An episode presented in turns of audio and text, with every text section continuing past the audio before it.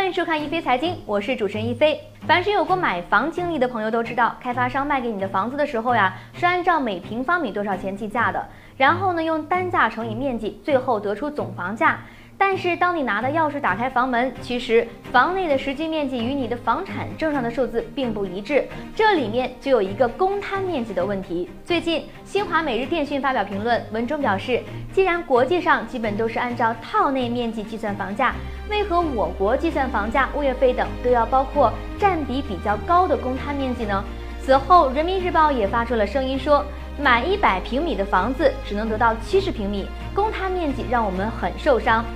目前呢，地产业普遍认为公摊面积这一概念起源于香港，据说呢还是李嘉诚发明的。当时呢，香港房价的涨幅比较快，为了摊薄单位的面积价格，所以呢有了公摊的概念。说白了，这种方式可以让房价的单价显得便宜一点儿。后来呢，中国内地的房地产业把公摊面积从香港借鉴过来，而且呢成为了国家的规范。但是李嘉诚先生现在已经宣布退休了，而且香港自从二零一三年以后呢，就不再使用这种方式了。为什么在内地公摊面积还不退休呢？如果说公摊面积计价方式的初衷是让房屋的单价不会让人觉得贵的离谱，那么经过多年的演变，很多开发商现在借着这个规定动起了歪脑筋，不断的推高公摊面积和系数。现在呢，公摊面积超过百分之三十的楼盘不在少数。也就是说，你买的一百平的房子，但是住进去的时候只有七十平，这样的例子非常的普遍。二零一零年，山东高密某楼盘推出后的公摊系数甚至超过了百分之五十二。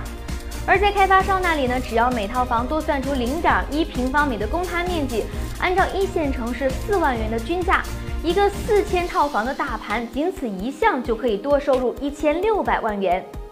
对购房者来说，公摊面积还有一个隐患，那就是无论物业费、取暖费都是按照房产证上的面积收取的。也就是说，你明明没有住这么大的房子，却要为多出来的公摊面积多缴费。如果未来开征房产税，很有可能呢也是按照这一标准来征收的。因此，现在社会舆论如此关注公摊面积，是因为公众啊越来越觉得公摊把自己的公平和利益给摊薄了。